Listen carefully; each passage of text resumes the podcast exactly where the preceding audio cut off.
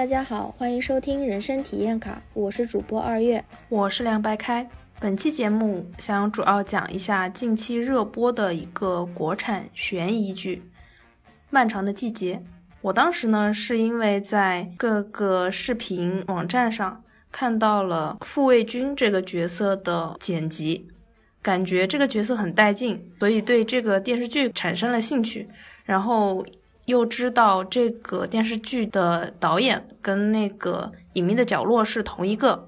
所以还是抱着蛮大的期待去看的。嗯，因为我跟梁白开在准备看这部剧的时候，网上已经有非常多的关于这部剧的高评价了，所以我们是怀抱着很高的期待来看这部剧的。当前呢，这部剧的豆瓣评分是九点四分，是近几年的国产剧最高分吧？嗯，挺少见的这个分数。嗯，对，非常非常少见。尤其是内地产出的国产剧，在我们录制的这个时候，这个剧的豆瓣评分是九点四。嗯，我记得之前是九点五，降了一点下来。嗯，其实近几年我们播出的国产剧中，评分超过九点零的剧集可以拎出来给大家看一看。比如《我们与恶的距离》是台剧，九点四分；《觉醒年代》九点三分。《苏妮养成记》是九点三分，然后《大山的女儿》九点三分，《山海情》九点二分，《想见你》是九点二分，《沉默的真相》是九点零，然后《火神的眼泪》是九点零。最近的那个《不良执念清除师》是八点九，然后《隐秘的角落》只有八点八，《大江大河二》是八点八，《白夜追凶》呢是比较早的一个剧。有八点九分，其实对比以上剧集，嗯，我不知道大家的感受怎么样。我觉得《漫长的季节》是没有办法拿到这么高分的，就是跟同样的九点四分的《我们与恶的距离》相比而言，就是我觉得《漫长的季节》这一部剧，不论是情节性还是主题性，其实都是怎么说，相比而言逊稍逊了一个档次的。因为就议题而言嘛，我们与恶的距离，其实它探讨了很多的议题，比如说新闻伦理、问题青年、犯罪者的人权以及犯罪者家属的社会性死亡的这些问题。但是其实漫长的季节就情节和议题而言，它的情节冲突是不够的，然后整体而言叙事的节奏比较拖沓。虽然导演通过就是东北三人组的一个搞笑的日常去淡化了观众的。对于剧情节奏的一个感知，但是实际上等你回头来看的时候，你是能明确知道这部剧的节奏是比较拖沓的。相比于同样都是剧情片的《沉默的真相》和《隐秘的角落》，这部剧的整体的一个故事的密度，就是整个故事的情节的反转，包括故事发展的一个情节性，相对而言是比较弱的。也能看出，就是导演采用了一个双线并进的一个方式，就是一个是九十年代嘛，还有一个是一六年，就两个时间线穿插叙事，来制造一定的悬念，来掩盖剧本的单薄的一个问题。嗯，综合这个几个方面，我跟梁白开我们俩的观点都是，其实，呃，漫长的季节这部剧整体而言，给它九点四分的高分是有一点过誉的，对吧？嗯，所以我们这一期的主题定的就是唱唱反调，因为现在网上铺天盖地的都是对这部剧非常非常正面、极尽赞誉的一个评价。我看好像说抖音这些短视频平台上，嗯，不喜欢这部剧的还是比较多的，是吗？也有可能是因为就是，呃，这些短视频平台已经培养了用户一个对于强情节的一个依赖和喜爱。当大家真正看到这部剧的情节性或者节奏没有那么快的时候，其实有相当一部分观众是并不买账的。嗯，因为当时是傅卫军的角色吸引我的，嗯，然后又是以悬疑剧的这个类型来让我去看的，嗯，所以就嗯给我一种不伦不类的感觉。对，是的，他对家庭线的描写是非常多的，以及九十年代的那个东北工业开始衰落、开始萧条的那个时代背景做了很多的描绘。嗯，呃，下面呢，我们就准备从人物的这个角度来分析一下这部剧，一起来聊一聊我们觉得这部剧当中做的比较好的，以及做的不是特别到位的一些地方。首先呢，我们将人物分为了两组，一个是老年组，就是我们的东北搞笑三人组，王响、宫彪和马德胜，以及顺便来聊一聊就是王响的老婆罗美素这个角色。然后青年组呢？就是王阳、傅卫军、沈墨和殷红这四个角色。首先，我觉得老年组的王想这个角色，因为是本剧的主角，嗯，然后整个故事情节是从他的角度进行展开的，这个人物的形象还是比较立体和丰富的。嗯，对，他对内是一个传统的父权制家庭当中的一个大家长形象，对外呢是一个踏实本分的老实人形象。嗯，他开场前一两集不是有很多，嗯，他在家里对着自己的老婆和孩子，就以那种比较高的姿态进行一些指导性的讲话。嗯，对，而且絮絮叨叨，就是不停在说。嗯，我就感觉在他的身上看到了我自己父亲的影子。我也是，其实这个传统的父亲形象还是非常非常典型的。但是其实我们也能看到，就是在整个社会结构当中，基本上很多家庭都是这个样子的，就是因为他是家中唯一的经济来源，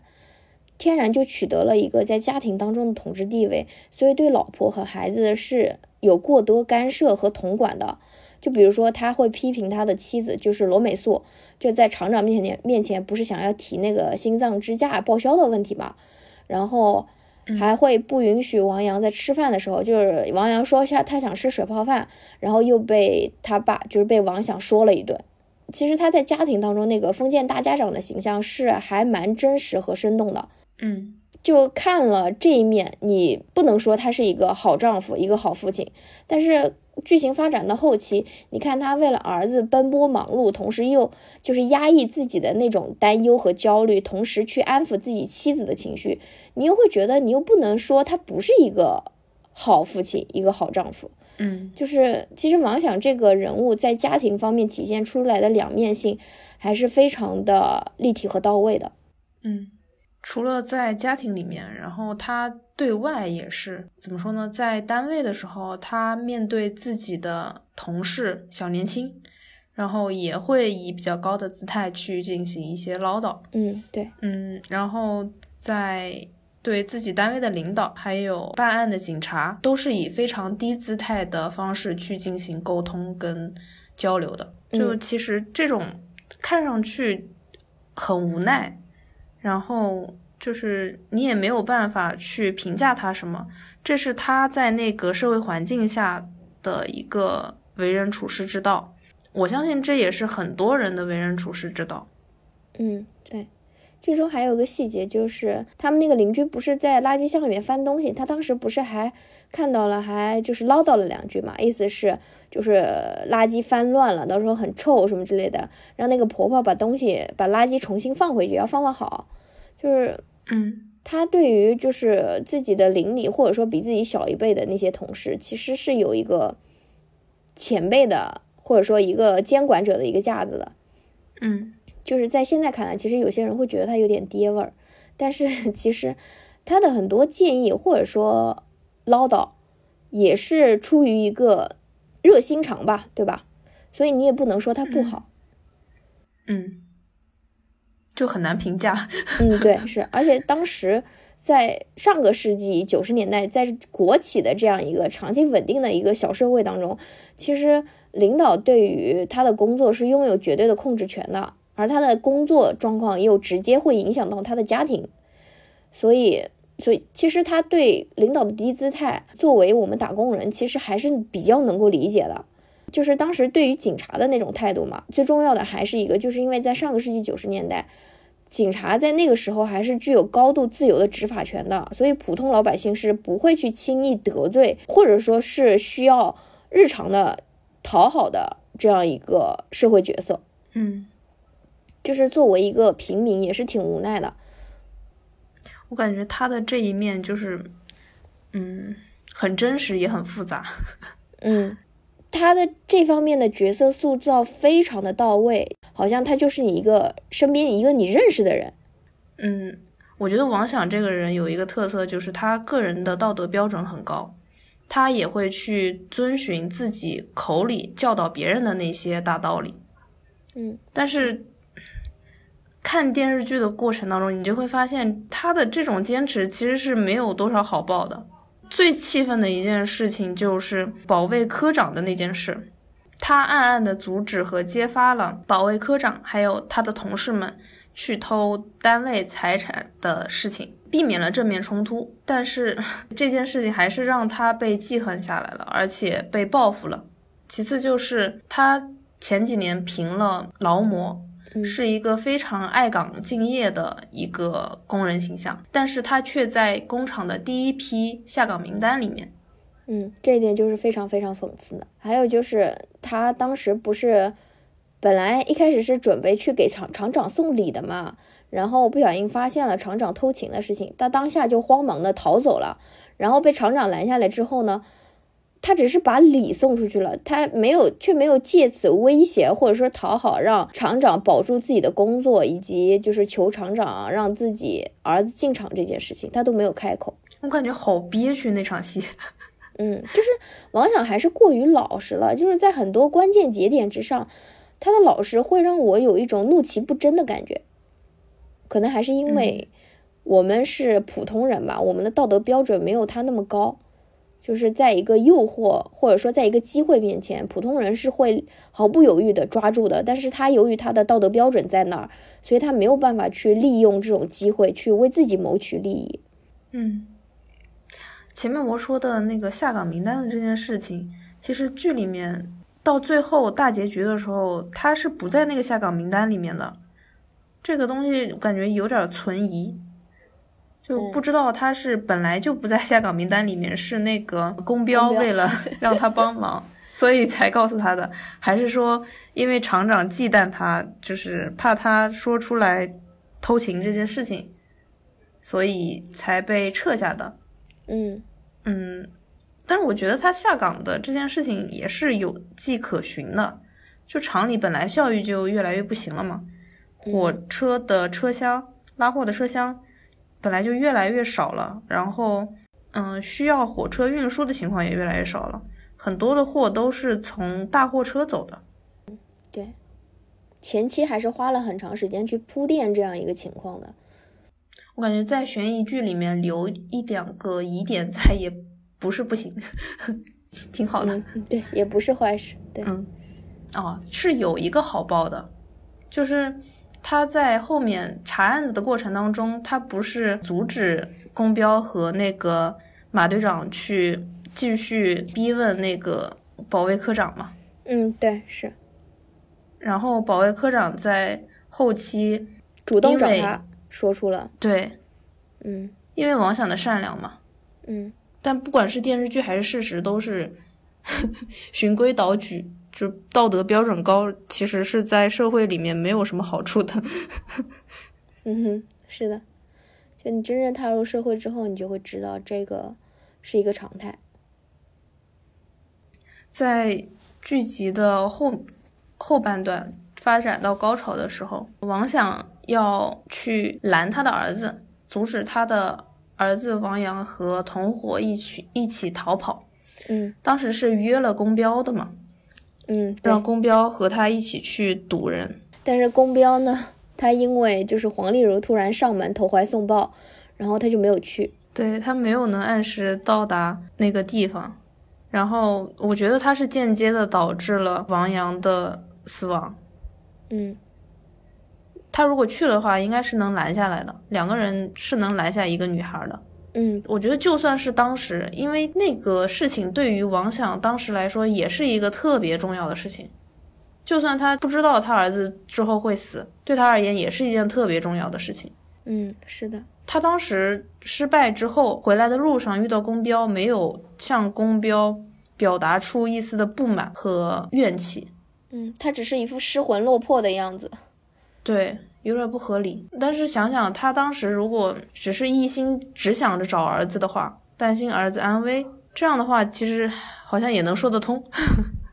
但是我说实话，在这种后来得知他儿子死讯之后，也没有对宫标进行埋怨和谴责。我觉得这一点其实绝大部分人是做不到的。就是当你觉得因为你的过失，或者说因为同伴的过失，导致了这样重大的一个噩耗发生在你的生命当中的时候，其实很多人在这种时候会选择把那个愤怒和仇恨转嫁给身边人的。而宫彪在这件事情当中就是一个非常理想的转嫁怒火的一个对象，但是王想没有这么做。嗯，说到底他还是太善良了。嗯，是的，之前他老年组查案的过程当中，呃，宫彪不是还说过伤王想的话吗？说跟王想沾上就没啥好事儿。当时当年的那个他孩子的事儿也是，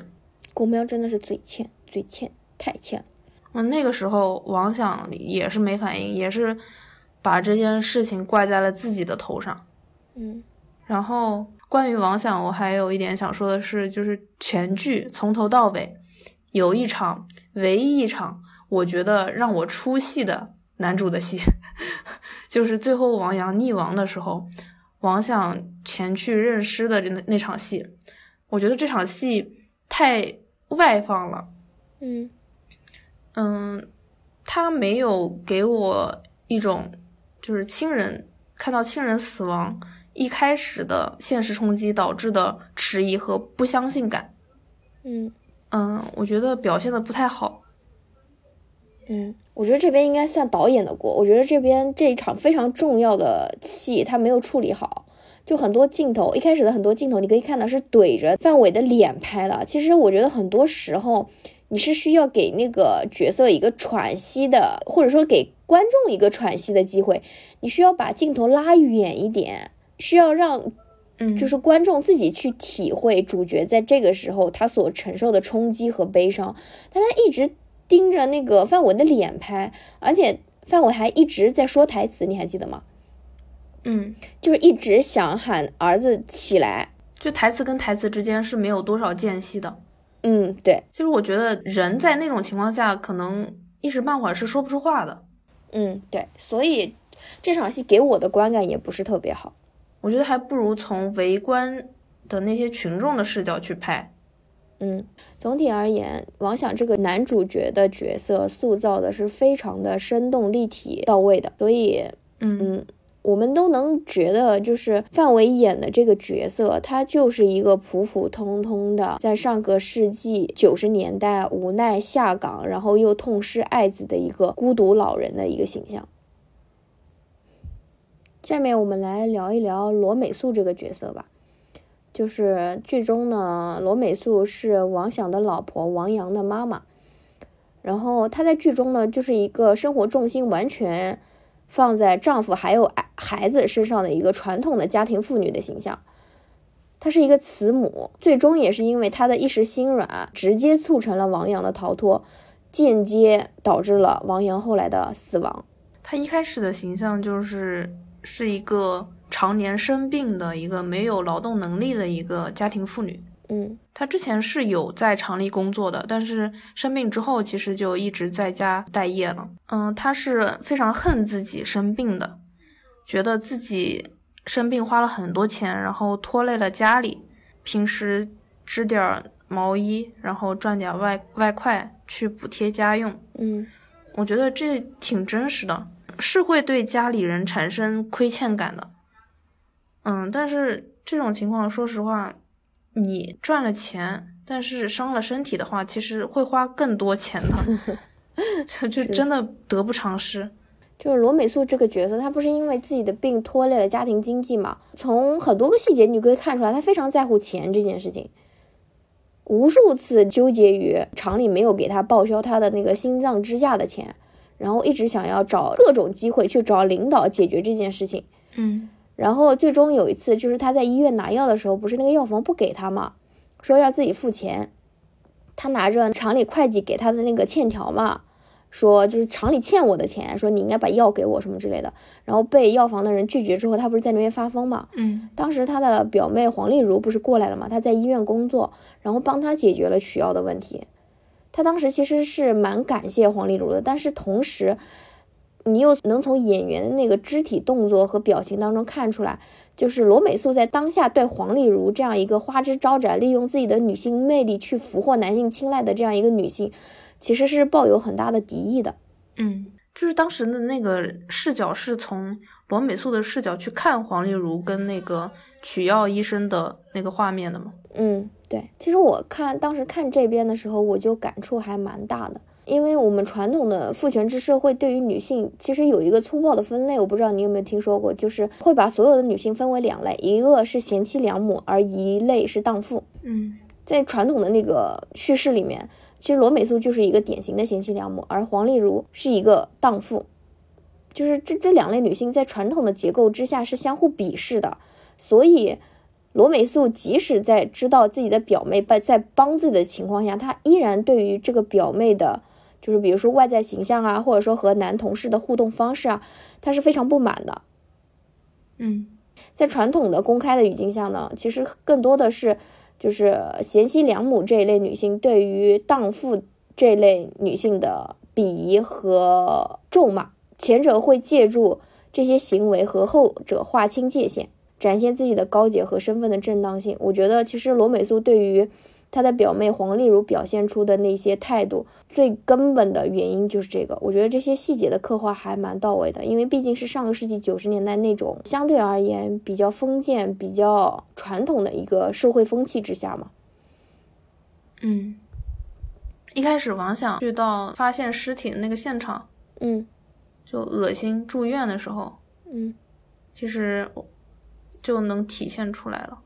就罗美素对于王想跟黄丽如讲话就交流这件事情，是非常的排斥的。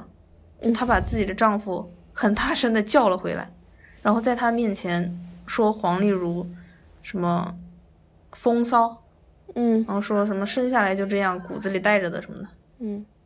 这个不是很像现在所谓的就是对某。某一类就是类似娇妻的一个形容嘛，他会觉得任何一个拥有性魅力的女性，好像都有可能去勾引自己的伴侣一样的，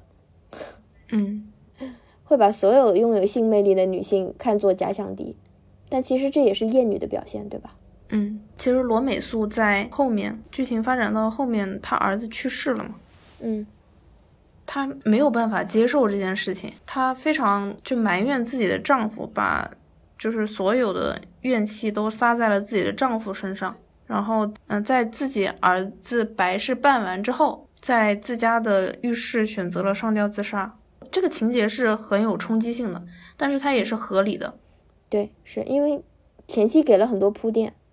对他有情绪的递进。嗯，就从他儿子找不到开始。她的情绪就开始逐渐失控了。她当时是靠她丈夫的安抚和承诺才得以平静的，坚定的表现出自己儿子一定会回来，然后去热菜，然后再到确定儿子死亡之后，她在儿子白事的酒席上对丈夫的辱骂和排斥，然后没有办法接受自己儿子去世这件事情，在酒桌上表现出非常异常的谈笑。就感觉他儿子没死一样，就去谈论他儿子的一些喜好，这些东西都是一步一步的铺垫了他自杀这件事情。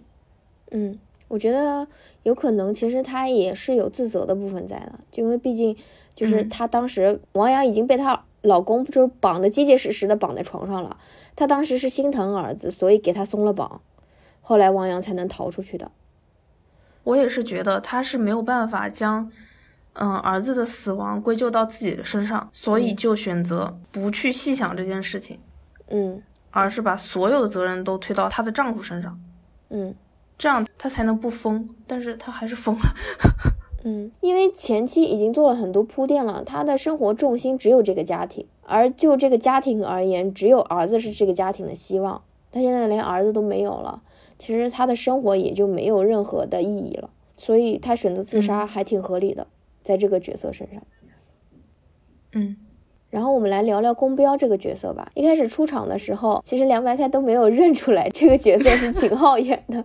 因为一开始出场是一六年的那个，就是年纪大一点的那个形象，是一个已经已经发了福的出租车司机。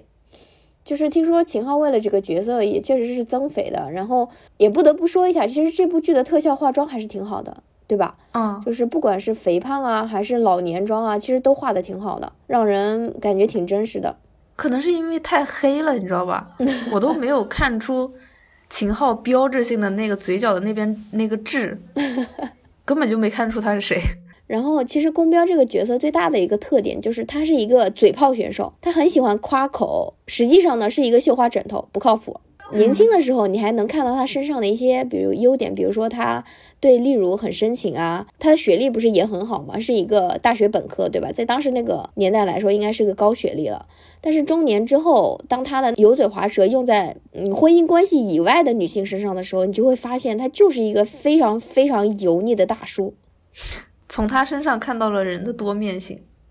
嗯，就是全剧都感觉他都挺爱自己的老婆的吧，嗯，然后同时还在外面去勾搭人家小姑娘，嗯，其实，在看九十年代的戏份的时候，到后期不是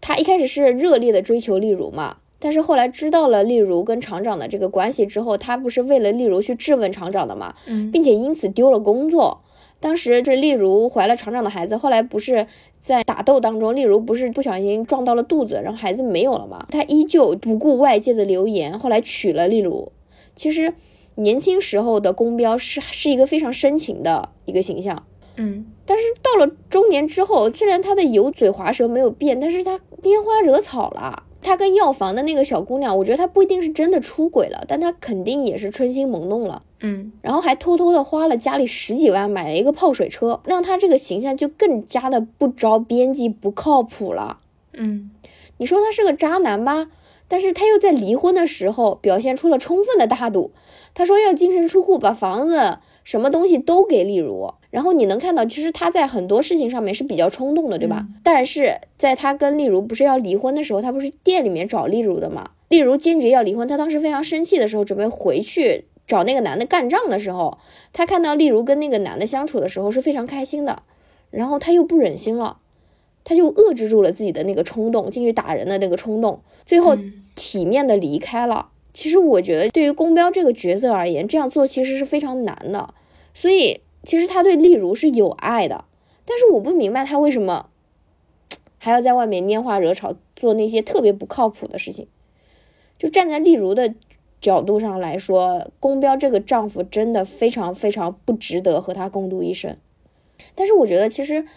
大多数观众在看完这个剧之后，由于对于宫彪的很多其他面的一个刻画，其实很多人还是应该很喜欢宫彪这个角色的，对吧？嗯，我不是。好吧，其实我觉得这个人物相比王响而言，其实更外放一点，然后也更讨喜一点。但是代入一下丽茹的角色，我也真的觉得他是一个不靠谱的人，离婚是必须要离的。最后我们来讲讲马德胜吧。马德胜就是那个警察队长，其实他的形象是有前后矛盾的。在前期就是碎尸案刚刚出来的时候，他是表现的非常的成熟和睿智的，非常专业的一个警察刑警队长的形象。但是后期在查到沈墨那条线的时候，他又表现得非常的冲动和莽撞。其实这个形象的转变是挺不合理的，我觉得。后期在办案途中。他因为受不了那个沈墨大爷的那些无耻发言，情绪上头，然后殴打了沈墨大爷，并且打的挺严重的。当时是追着打的。这件事犯下之后回来，又看到后辈他破了那个华钢的经济案，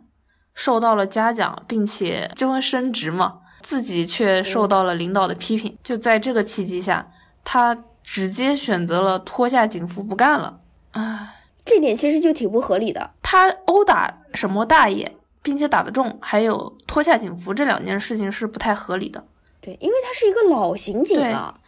就怎么可能碰到一个人渣就不能控制自己的情绪，然后冲动上头，然后去揍人呢？而且之前也没铺垫他是一个冲动的人格。对，跟他前期表现的成熟稳重，能够在那个碎尸的现场。条理清晰的有序安排工作的那个形象是相悖的，这个动机是不足的。我觉得他的脱警服的这个行为，只是为了给他老了之后退休之后继续追查这个案子，还有后期老年痴呆后执着于这个案子做了一个铺垫，就是为了后面的情节，所以这边选择这么设置的。但是其实给到的理由或者说背景信息并不足以支撑这个角色做出这么冲动的行为，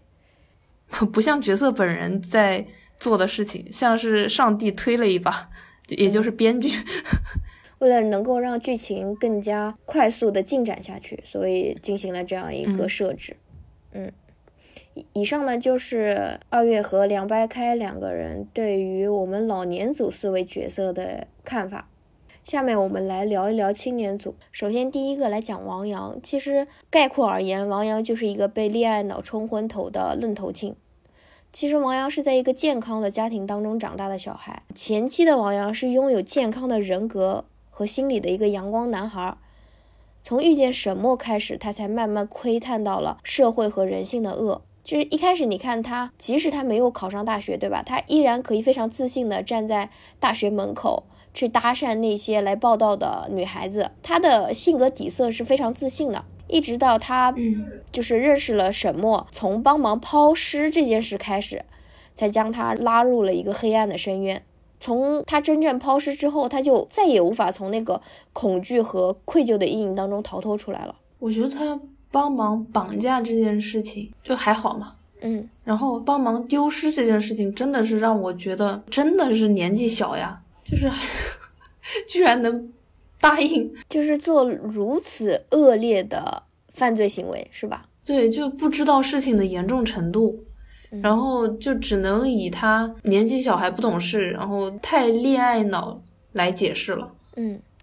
而且我觉得他对沈墨的那个迷恋也有一点，就是没有来由。他前期只是出现了一个，就是沈墨背光出现的这样一个场面，就是表现出王阳就是对沈墨一见钟情了嘛。但是后期为沈墨付出的那些东西，我觉得难道真的就凭一个简单的喜欢和好感就愿意为对方付出这么多，做这么多事情吗？我觉得还挺不合理的。嗯。他们认识的时间其实是也没有太长，嗯，对，一开始肯定是见色起意嘛，对对对，我们对于他的种种行为，其实目前来说，以仅有的这些信息而言，只能称之为恋爱脑，嗯，然后到最后就是，其实他的恋爱脑也清醒了一半了，因为他最后是不愿意跟沈墨一起离开的，当时沈墨发现他不愿意离开。然后他不是说要去跟警察说，就是人是他杀的嘛，想要就是让沈墨撇清，然后他去坐牢，出狱之后两个人再重新开始，你就会发现他真的是过分天真的一个小孩儿。然后他选择不离开，其实也拥有一个充分的一个背景信息和理由，就是他有一个非常健康的原生家庭和一个相对而言比较幸福的成长经历。作为王阳来说，他可以非常清晰的感受到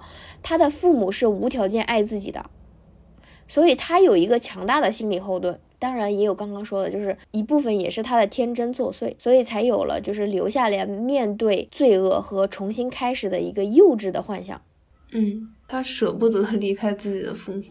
嗯，就那场戏其实还蛮重要的。沈墨跟他说了，人是他杀的，就是王阳意识到了，其实沈墨不是无辜的。嗯。在那一刻，其实他的对于沈墨的一部分幻想也破灭了，这也是一个比较重要的原因。他是有一个心理转变的，嗯，对。他在听到的一瞬间，对自己眼前的这个人产生了一个怀疑。他发现眼前的这个女孩子不是他以为的那个单纯、善良、无辜的人了。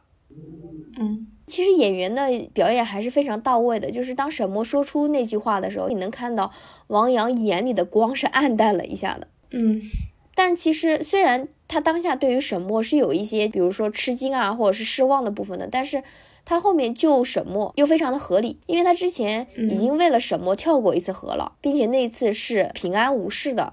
所以他这一次情急之下为了救自杀的沈墨跳下去，并因此丧命也是非常合理的。嗯，之前也是说这条河在就雨季跟旱季它的那个水位是不一样的，嗯，也是埋下了伏笔，感觉。嗯，下面我们来聊一聊沈墨和傅卫军这一对姐弟吧。其实创作团队是想通过这两个姐弟表现出命运的不公和人性的恶的，就是这个社会是一个非常残忍、弱肉强食的丛林。嗯，先聊傅卫军吧，就是你不是因为傅卫军的那个 cut 才看这部剧的吗？嗯。他的整个人的外在形象是一个非常狠厉的角色，他是靠自己的一股狠劲帮自己的姐姐复仇，然后去摆平一些事情的。嗯，对，就很印象深刻的就有两场戏嘛，一场是他替姐姐报复那个舞厅的客人，直接拿着那个断掉的后视镜就朝脸上糊。嗯哼，然后在餐馆被一帮人堵着的时候，他就直接去了后厨拿了刀往人头上。砍虽然是那个假动作，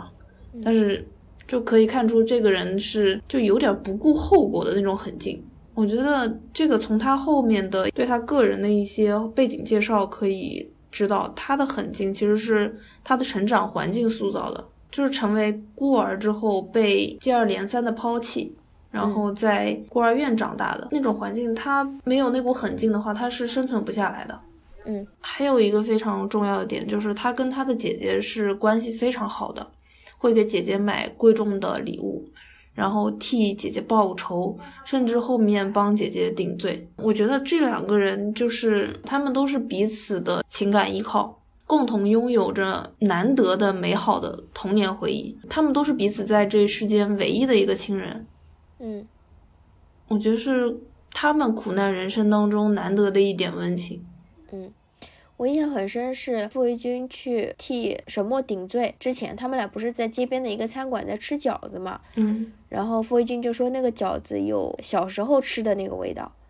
可能小时候的那些零星的短暂的童年记忆，是他们成长到这个年纪回忆当中唯一的一点点温暖。然后其实傅卫军还是有细微的感情线的，就是他跟殷红之间嘛。嗯。他刚开始跟殷红接触的时候，就能看出，就是他是有好感的，他是羞涩的。然后在被殷红拒绝过之后，他仍然是保留那部分好感的。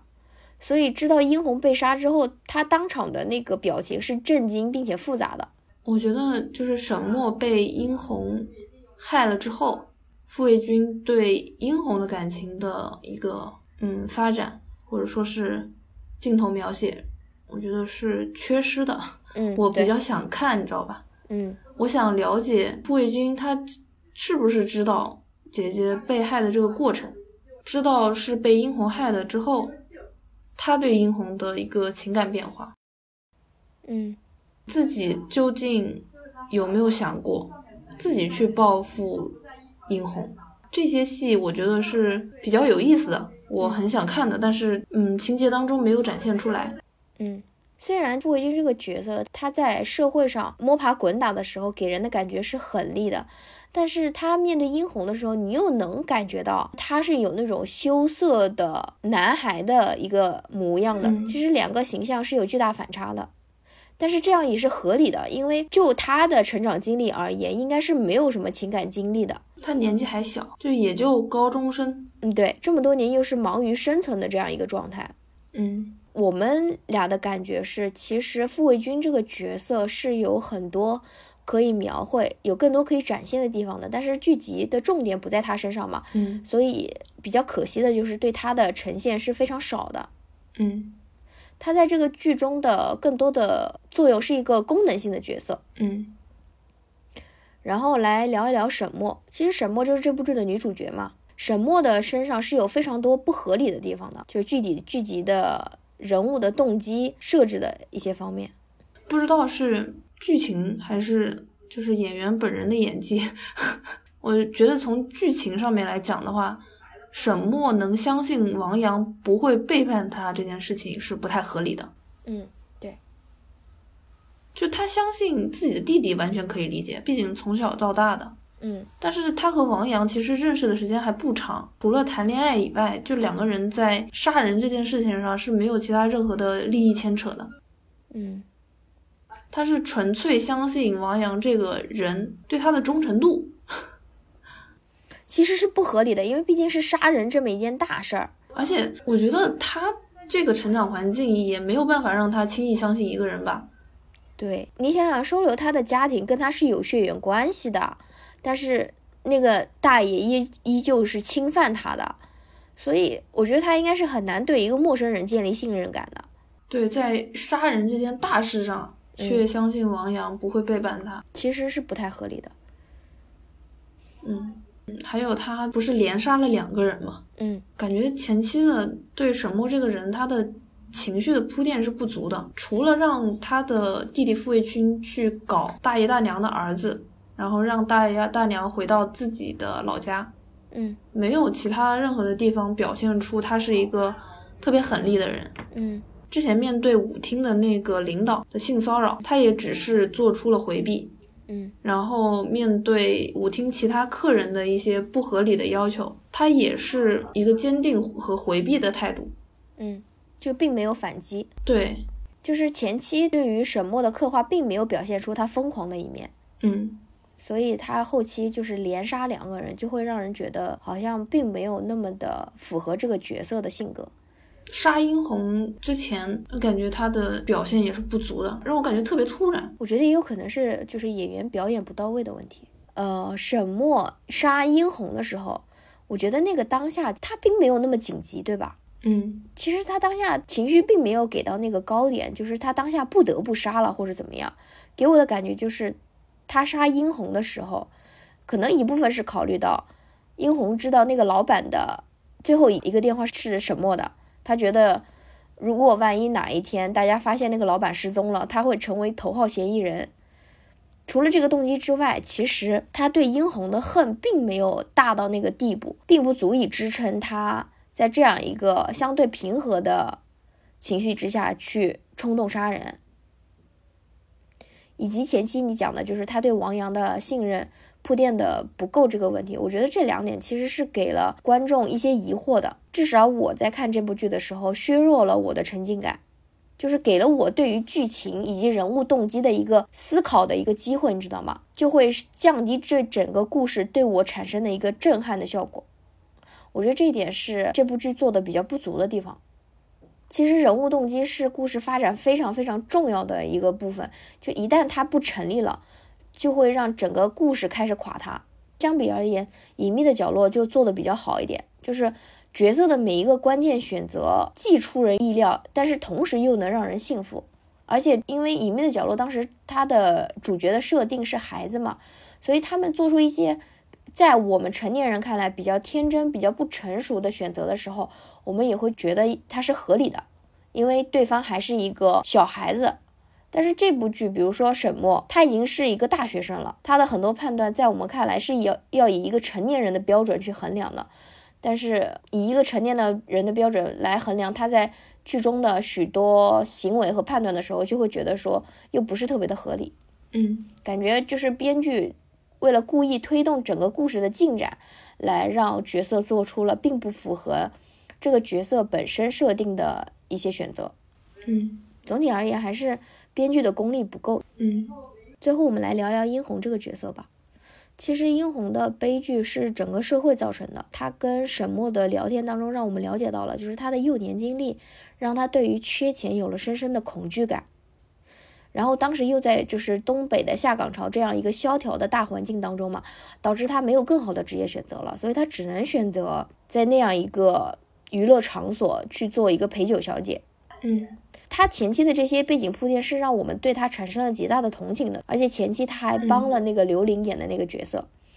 大家其实对他是有好感的。但是他后来在面对那个老板的金钱诱惑的时候，他又毫不犹豫地选择了害沈墨。这个转折是非常突然的，但是同时也会让我们觉得似乎也是合理的，因为他真的非常缺钱。就是害沈墨之前其实也是有情节铺垫的。嗯，就是有他对沈墨的一个情感的变化，嗯，就从两个人的互相释放出的友善，然后再到嫉妒，然后再到下定决心去做这件事情，嗯，然后再到他事后的一个自我合理化的洗脑，嗯，他跟沈墨说的是，我是在给你创造机会，对他跟他同事也是这么说的，就感觉他说出来，同事在说服别人的同时，也是想努力在说服自己，嗯，对。以此来减轻自己的罪恶感，合理化自己的行为。但是我觉得他进入社会已经很长时间了，按他的说法，已经见到很多人和事了。嗯，但是他还是在这么短的时间内对港商产生了不切实际的幻想。你觉得这一点不太合理是吧？对，我觉得这一点不太合理，是因为在那个大环境之下，第一次见到这种斯文败类式的人物吗？是因为其他的客人都是很粗俗、很粗暴的，就难得见到一个温柔的，所以才那么快的被迷惑了吗？我就觉得就是有点奇怪，你知道吗？他应该不是一个做着公主梦的这么一个人了。嗯其实我是有比较早进入社会的同学的，嗯之前就听说过他们同学聚会。嗯，我那个同学是之前就学理发，做过洗头小妹，嗯干过比较底层的工作，就有劝诫我们这些继续读大学的，就说你们不要被男人表面给你们的一些好所迷惑，他们背后都是有代价的。其实我觉得他可能是在那样一个压抑的环境下待久了，这个老板给了他一种表面上是一个君子的感觉吧，并且这个人真的非常有钱，他可能产生了一些不切实际的幻想，觉得可能这个老板真的能带他脱离苦海，成为他的救命稻草。嗯，所以后来当他发现这个老板只是想通过他接近沈墨的时候，他的失望就非常的巨大，同时也产生了对沈墨的嫉妒。并且想毁掉沈墨的这样一个心理。嗯，以上呢就是我们对于整部剧的老年组和青年组的这几个人的看法。其实聊完了这些角色，我们就能看到这部剧对于老年组的刻画是费尽笔墨的，人物非常的生动，但是对于青年组的刻画却不足。嗯，我觉得尤其是对当中女性角色的刻画，特别是女主对于沈墨的。性格，她的具体的遭遇，她的心理转变的刻画是极其缺乏的。然后还有她和傅卫军的关系，就是他们是完全相互依赖的这样一种呈现，对吧？但是他们姐弟之间好像也没有矛盾，没有意见不合，这让我觉得就是很不真实。即使是非常非常互相依赖、非常亲近的两个人，也不可能在所有事情的相处上面都是非常和谐的。我会觉得沈墨这个角色是悬浮的，嗯，他很重要，但是并没有给到足够分量的一个描写。嗯，把这样一个单薄的角色，给他设置为一个碎尸的连环杀人犯，就会显得非常的单薄无力。我觉得就是对于沈墨所遭受的苦难的那些描摹和表达，都是功能性的，就是为了解释他为什么会杀人，但是没有对于角色的深度挖掘。这点的话，我觉得就是创创作团队的锅，就是他们没有花费心思让如此重要的一个角色却如此单薄，这个这点上就有点说不过去。沈墨是青年组人物的核心嘛，对吧？然后这些青年组的人物是整个碎尸案的源头，就对于他们的刻画不足，对他们的动机刻画的不足，就是会影影响整个故事的根基。嗯，所以我觉得这个电视剧。就有点奇奇怪怪的，不像悬疑剧，然后也不像温情剧，就是它是一个杂糅的东西。嗯，当然有人会喜欢哦，但是我们俩的观感是没有那么好的。呃，我印象最深的就是前几集的时候，其实几乎每一集的结尾都会有一个碎尸的出现，你还记得吗？嗯，前三集是吊足了观众胃口的。我们会因为这样一个激烈的剧情刺激去期待下一集这个案件会有进一步的进展，但是其实后面我们就发现这部剧的重点是放在了王想他的家庭和工作图景的一个展现上面，这个案子似乎只是一个引子，给我一种挂羊头卖狗肉的感觉。就它的前期悬念设置是到位的，但是情节的递进节奏太慢了。嗯，我觉得悬疑剧拖很长就很难很难写，你知道吗？嗯，对，所以我就比较佩服韩剧《秘密森林》它的剧本，嗯，虽然很长，但是每一集都有主线案件的一个进展，嗯，让你想看下去。就是这个情节的节奏是非常非常重要的。我相信很多观众跟我一样，都是冲着导演欣赏，还有就是演员范伟和秦昊来看这部剧的。我们是期待的是一个精彩的悬疑故事。而不是一个轻松幽默的东北生活图景，你不觉得看到中段的时候，你有这种疑惑吗？嗯，就是大量的对于生活的一个展现，导致我们最关心的案件没有丝毫的进展。当然，有些人会说，就是这个是导演和编剧的一个设置嘛，让你在看他们有趣的生活场景的时候，慢慢一点一点埋下那个跟案件有关的一些钩子。但是我觉得，其实这样的情节密度是非常非常不够的。嗯嗯，可能因为我个人比较喜欢看悬疑和节奏快的故事，所以我看到这些轻松搞笑的片段的时候，我会觉得没有必要。嗯，对。把过多的笔墨放在了王想和宫彪的一个互动上面，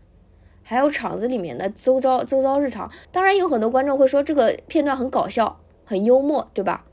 但是这些情节我觉得太多了，对整个剧本的结构而言是一种破坏。其实我是还蛮喜欢看一些日常的家庭剧的，但是你要知道，《漫长的季节》这部剧，它吸引人的点不在这个上面。大部分观众点进来看，是对这部剧的悬疑定位抱有期待的，而不是对这部剧的家庭部分抱有期待，对吧？嗯，就好像我当时是对标《隐秘的角落》来期待这部剧的，然后结果是有点失望。看完大结局之后，当你重新来捋整个故事线的时候，你就会发现这是一个非常简单的故事，只是导演利用了双时空的一个平行叙事，制造了悬念。人为的制造了结构的复杂感，然后在这个框架之下去填充二人组的日常，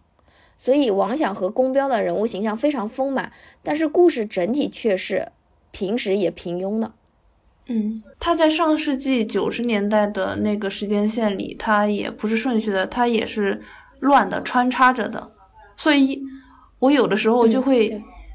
混掉。只有你看完整部剧了，你才。能就是回头重新捋清一些东西。如果让你给这部剧打分，你会给它打几分？嗯，八点几吧，就是有可以看的地方，但是没有那么出彩。嗯，我来打分的话，我可能会打到八点二、八点三的样子。在我这里，这部剧真的没有足够的优秀。相比于逻辑严谨的《白夜追凶》和前两年讨论度特别高的那个社会派推理《隐秘的角落》而言。我觉得这部剧整体的感觉是不够精彩的。我们的讨论都是基于它的悬疑属性。啊，对，是的。当然，这部剧也有很多处理的很好的地方，就是他对一些边缘角色的刻画，就是一些非常不重要的角色的刻画。你还记得任素汐就是有演一个角色，就是在他们家的那个下水道当中发现了碎尸嘛？他跟来他们家给他修下水道的那个男的。他们俩肯定是有不正常的男女关系的，你还记得吗？就是当警察问他说你们是什么关系的时候，他就非常的紧张，不知所措的回答，感觉像一个小彩蛋。啊，对，这部剧还有一个彩蛋，就是刘琳演的那个角色，年纪大了之后，他不是跟男主两个人算是暧昧关系嘛，对吧？嗯。然后后来中途杀出个程咬金，就是有一个退休教师的追求者来追求刘琳。那个演员当时还提着橘子来了刘玲的那个按摩店，这个其实是一个小彩蛋，就是致敬了导演的前一个作品，就是《隐秘的角落》当中，刘玲不是饰演朱朝阳的妈妈嘛？当时她的那个恋爱的对象就是在这部片子当中饰演那个退休教师的那个那个男演员，就是很搞笑，而且同样是提着橘子。以上呢？仅是二月和凉白开两个人对于《漫长的季节》这部作品非常私人、非常主观的看法。呃，我们之所以会觉得失望呢，也是因为对于这部剧抱着巨大的期待来看剧的，所以在这里是分享一下我们自己觉得这部剧仍有的一些不足的地方。如果你特别特别喜欢这部剧的话，希望大家轻喷。以上呢就是本期的全部内容。如果你对漫长的季节这部剧还有什么想要分享的或者有其他看法的话欢迎在我们的评论区留言。我们下期再见拜拜。